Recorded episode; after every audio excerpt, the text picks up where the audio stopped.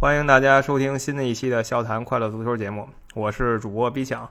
今天呢，我们请到一位球迷朋友，一位嘉宾来到我们节目，也不是陌生人了吧？三年前世界杯的时候呢，这位嘉宾豪哥来我们节目聊过一期，讲讲当时他对世界杯的一些看法。这一期呢，我们想跟这位朋友一起聊聊中超，顺便再聊聊其他最近足坛大事儿，听听我们听众的想法。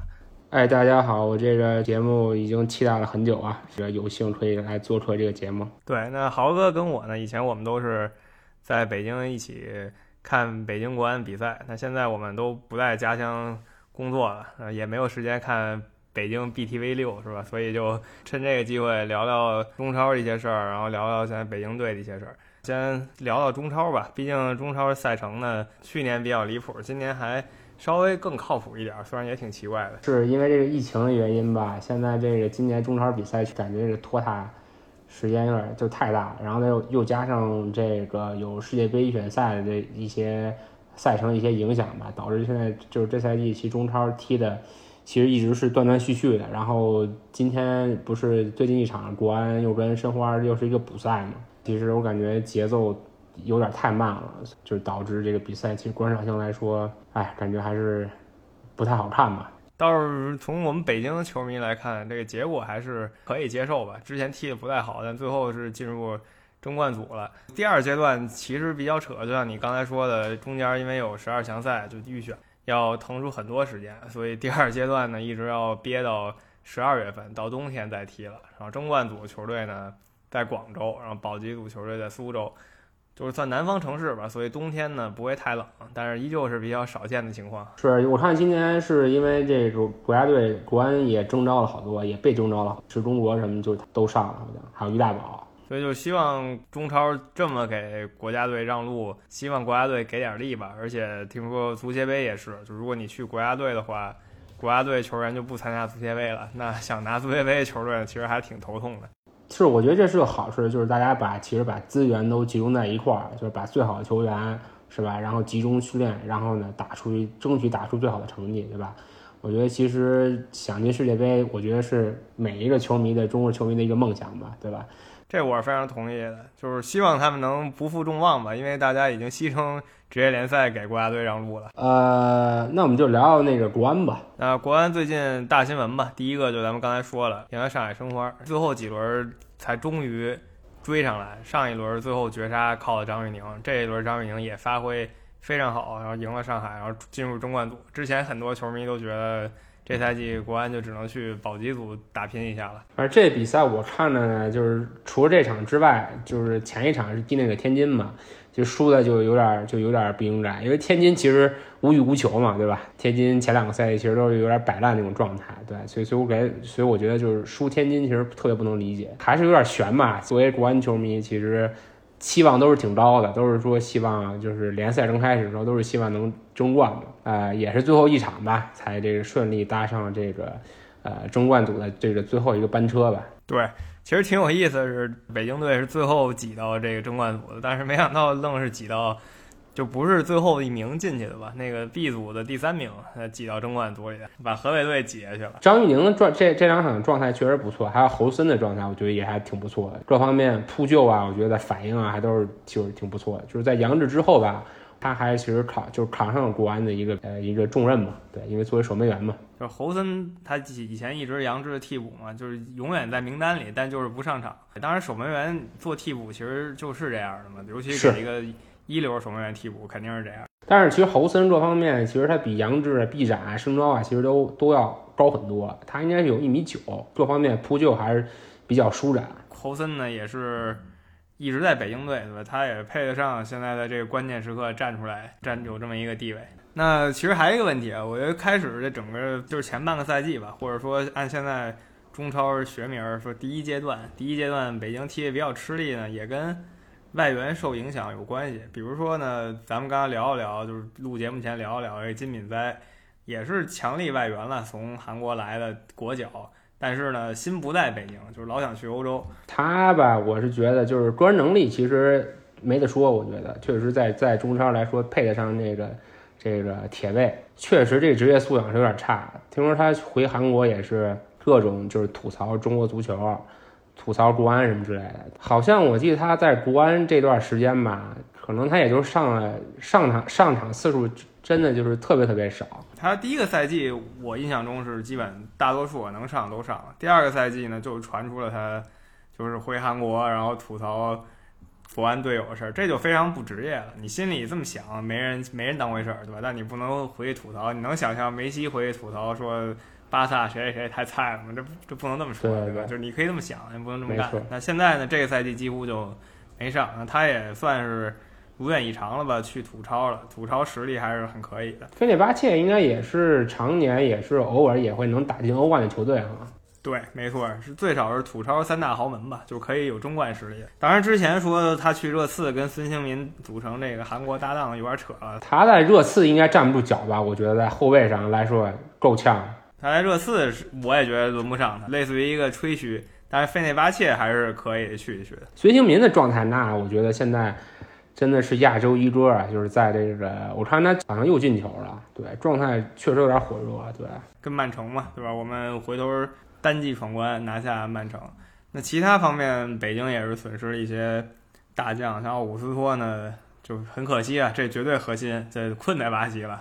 这奥古斯多真的是有点可惜，其实哎，更多还是因为疫情吧。巴西其实疫情也很严重嘛，所以他现在也很难就是说就是从巴西回到北京嘛，所以其实也能理解。所以所以因为我看其实他。在社交媒体上，其实呃，包括国安申花的那个比赛，其实他也有就是点赞，包括一些互动，就跟国安。我觉得，呃，包括他其实也发了一段长文嘛，就是感谢国安啊，就在国安的时间，其实所以所以我觉得他作为队长来说，我觉得没得说。而且当年正好他也是巴西队这个世界杯还进了个球嘛，就是给就是给巴西队，所以我觉得确实是没得说，这个绝对是就是绝对主力。实力上肯定过关，然后职业也很职业了。具体说他欠薪什么的，这个我也不知道，因为很久很久没有看 BTV 六了，所以也不太知道到底具体怎么回事吧。不过我个人认为这个不太可能，因为如果说一是不太好的传闻的话，其实按理说，其实社交媒体上不会去点赞，也不会去做这种互动，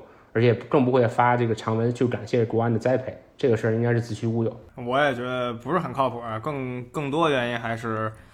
巴西疫情比较严重啊！如果大家关注疫情的话，发现他们那边又有什么新的变异了，那各种各样的变异，希腊字母表都快不够用了。那其他这方面呢？国安最开始有一个外援就是索萨，踢了一阵子吧，现在已经离队了，就是短暂的一个过客了。是他，他其实我没有什么太多印象，因为虽然他其实可能之前也有征战过中超吧，给我留下的印印象其实也不是很多。他应该是现在其实唯一剩下的外援，其实就巴坎布了。巴坎布其实怎么说，这赛季其实整体来说还行，就是我觉得机会把握上还是稍微差一点，但是最起码也进了不少球，而且在这场比赛还造个点球，就给就跟申花这场比赛还是可以啊，但是还是需要更好的去把握机会吧。毕竟请他来是想让他当进球机器，在西甲的时候他都已经接近一个进球机器，来中超不至于说天天就吐饼吧。虽然他已经没少吐饼了，希望他给点力吧，这样北京还能机会多一点。听说之前传闻是说，好像好像是费内巴切这边已经宣布新品代的加盟了，说说好像让他想游说一下巴坎布的加盟。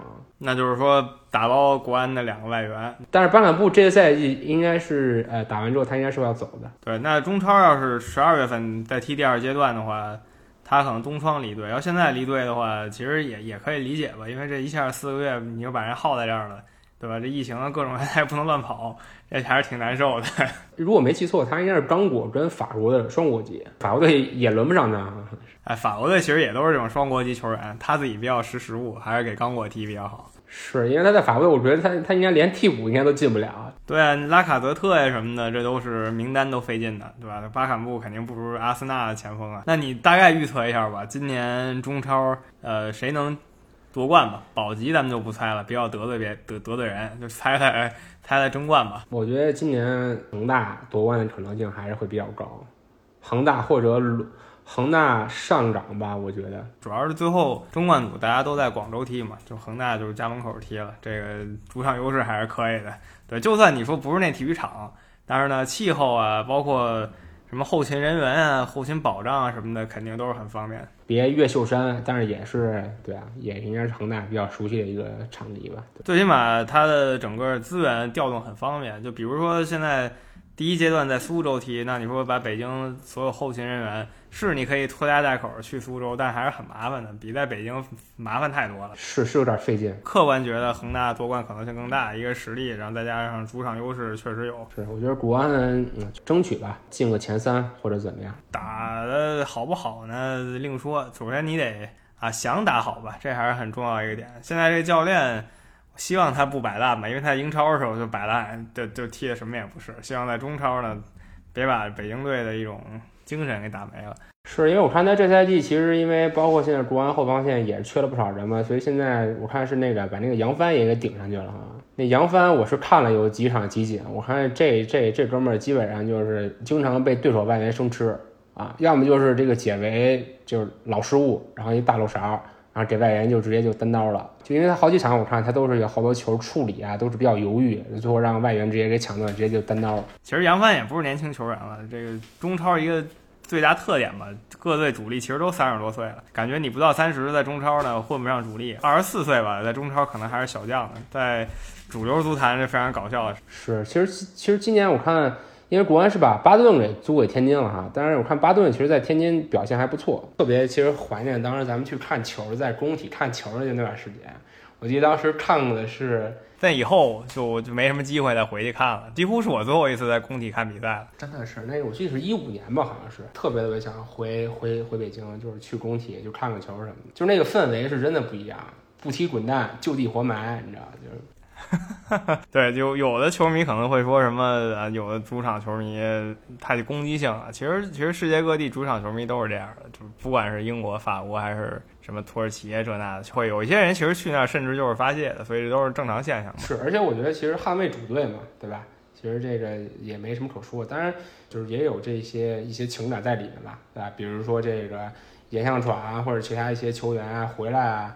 啊，其实大家也是也不会说就一味的去谩骂，对吧？更多其实还是是感激他当年为国安做出的贡献那是肯定的，这个其实这个也是一个很常见现象。有球员回来被嘘，有球员回来呢是被大家掌声欢迎的。像周挺啊，这回来就是掌声欢迎的。每个队其实也都有这样的球员。其实说到周挺吧，我就感觉现在国安就是特别需要挺爷这种，就是说有点像。特别敢拼的这个就是这种球员，你知道吧？那现在国安感觉就没有这么个人，你知道吧？就是以前包括也有寻龙作为队长，其实，在场上我觉得不光来说他是作为一个队长的身份，更多其实是一个更多我觉得是一个领袖的一个作用吧。他在场上你就会感觉大家其实踢的就会更更有凝聚力一些，就不会说像一盘散沙，就是各踢各的，然后相互没有照应。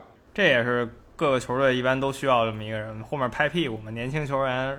什么懒散了、走神了，后面骂两句什么的，这个挺常见的。那些大佬球员上去打一巴掌，其实场上也没少没少见嘛。而现在应该算是张稀哲算是成长起来了，现在中场其实他也就是相当于承担了奥古斯托当年一些压力吧。他应该成长起来了吧？这这都已经三十多岁球员了，应该能挑得起大梁了。就是他们去国家队吧，也能贡献一下。说亚冠吧，这亚冠当时其实。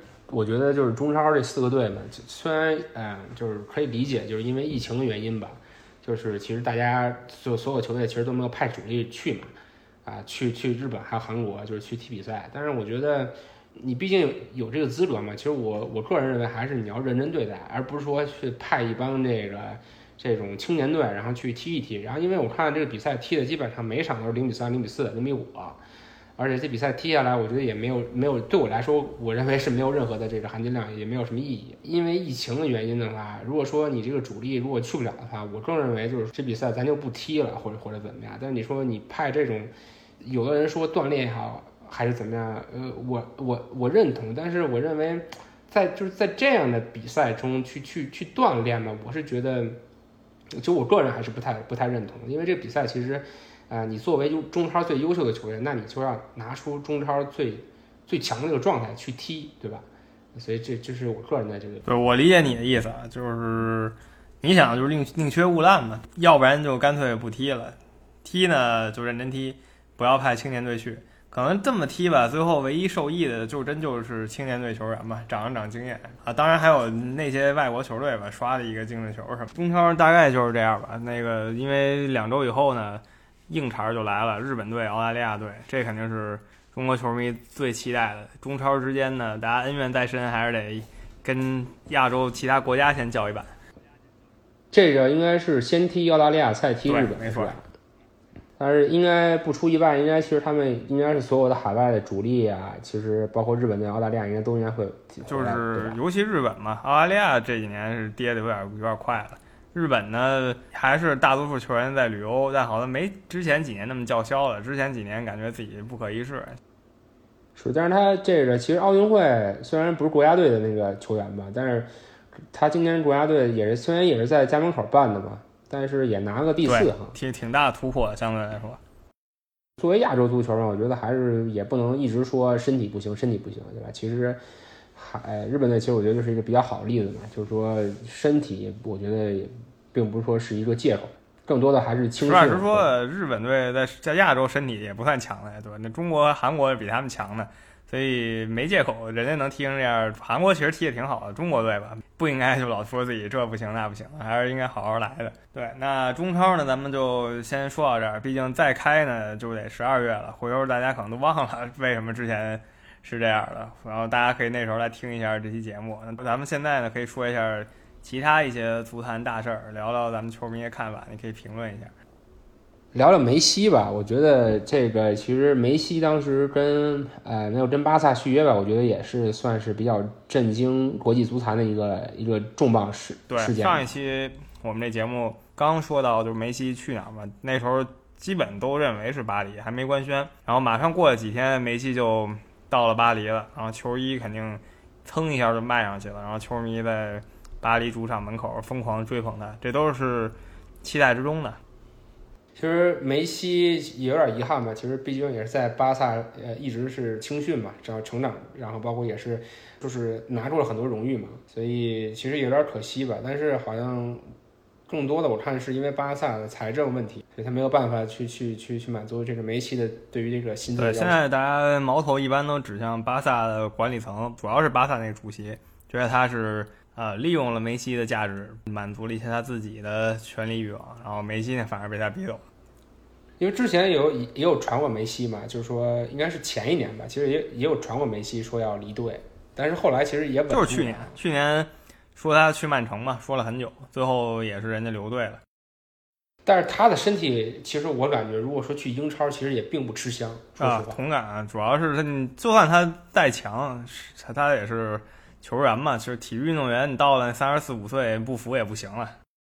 他去英超，我估计确实是怎么说，对抗来说肯定还是肯定还是。所以大家一般认为去法甲是个绝妙选择，因为他呢技术还是世界最顶级，然后呢意识也是最顶级。法甲呢又没那么狠，所以呢他也不会太累太累，然后可以更关注他欧冠比赛这些的。而且在巴黎的话，基本上也算是垄断法甲了。现在基本上就是就是球星来球星来说，冠军还不是。但是他跟 C 罗其实境遇也不太一样。C 罗是转会，尤文图斯买下他的。那你看好梅西这赛季能进几球吧？咱们就是胡乱畅想一下，就是梅西作为世界历史级前五球星，至少前五吧，来到法甲，大家说法甲是割草联赛，大家你觉得他能这赛季进几球？他大概能上三十六到三十七场吧，如果健康的话。我我觉得十球，我比我可能多猜一点，我觉得二十球吧。可能你猜十球，因为你觉得可能更踢一个就是前腰的位置，然后传给那些其他进攻队员，比如姆巴佩啊、内马尔什么的，是吧？我可能觉得他可能还会就是射门多一点啊，但我觉得至少啊两位数是最少最少的，不可能比这再低了。是，呃，但是我其实更多想的是，他可能是进，因为从西甲到法甲可能是一个比较大的转变。但可能他在场上也是需要这个节奏嘛，这个就是节奏的变化，所以所以，不过我相信，其实随着比赛的进程吧，我觉得他会应该是状态会越来越好。他算进十球，如果真就进十球往上的话，应该是更多助攻吧，可能甚至二十多个攻也不是不可能。是因为你毕竟还有那个内马尔和和姆巴佩嘛，对，这两个也是。我这个应该算是巴黎的新的这个三叉戟。那这个是宇宙级三叉戟了。那像什么伊卡尔迪啊、迪玛利亚就比较比较头疼，比较着急了。那足坛目前除了巴黎这事儿，最后的一个传闻吧，就是最后两周转会圈里，可能大家比较聊就是哈利凯恩去不去曼城？你觉得这事儿还有多大希望？法布雷加斯吧，我记得之前其实有他在阿森纳效力的时候，就是说铁定不会加盟切尔西，但是其实最终也是加盟切尔西了。所以这个事儿呢，我是觉得有可能曼城可能还是需要一个。大家现在一般都认为啊，就如果凯恩走，那就只能是曼城了。那曼城确实在聊这事儿，就是你猜几成吧？咱就咱就盲猜一手，我猜呢可能还是八成往上。是，我觉得既然传出来，这个可能性肯定是在，而且热刺孙兴民状态也不错，所以我觉得如果说想放弃凯恩，嗯。也是有可能，所以我觉得差不多七成左右。大家感觉差不多的这件事儿上，那行，我们拭目以待。其实就是这几天的事儿，他要走呢，也就该走了。毕竟已经开始踢了嘛，英超联赛。就是你可能更期待哪个球员这赛季的表现吧？普里西奇啊，我觉得他其实就是作为在美国成长的一个一个球员吧。我觉得他能现在能在切尔西能踢上主力，而且在欧冠还进还进了球。啊，我觉得其实他对美国足球来说应该。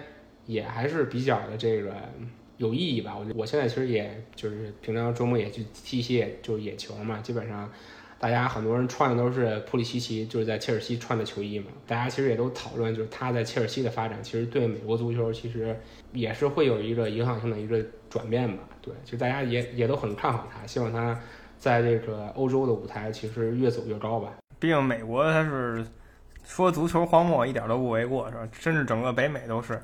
近几年有一他，然后巴萨也有德斯特呀，这些人都开始崭露头角了。可能就这个北美一带的球迷，就逐渐像墨西哥那样发展了，就开始有这个氛围。是因为其实虽然美国也有大联盟或者就是各种各样的比赛吧，但是其实我觉得更多他们的球员还是以墨西哥为主，其实还是墨西哥为主，所以就是那种小快灵这种。当然墨西哥的实力还是还是在的，虽然他们联赛系统呢比较一般，但他们的球员还是强人如云。是是是，今年也拿个第三哈，那个奥运会，因为他那个门将是那个国家队的门将嘛，他把他的主力门将派到奥运会去。这个确实是感觉在在这边踢野球吧，就是感觉这个美国其实打法呢，就是感觉让我感觉有点像以前那种中超的打法，就是直接是后卫找找前锋，就是没有什么过多的传带，就是基本上就一脚给到前锋，然后前锋就晃两下，然后就这也常见吧？感觉野球场上大家也不会有太多人，还有什么中场组织啊什么的，就是你要是跑得快。射门准，那就已经高人一大截子了。那这期节目呢，感谢我们嘉宾豪哥，他也是第二次上我们这个节目啊。有兴趣的朋友可以找一下三年前他在世界杯期间来我们这儿聊天的一期节目。那喜欢我们节目朋友呢，别忘了在喜马拉雅上，在微信公众号上订阅一下我们，支持一下我们的节目。那我们下期再见，哎，拜拜，拜拜。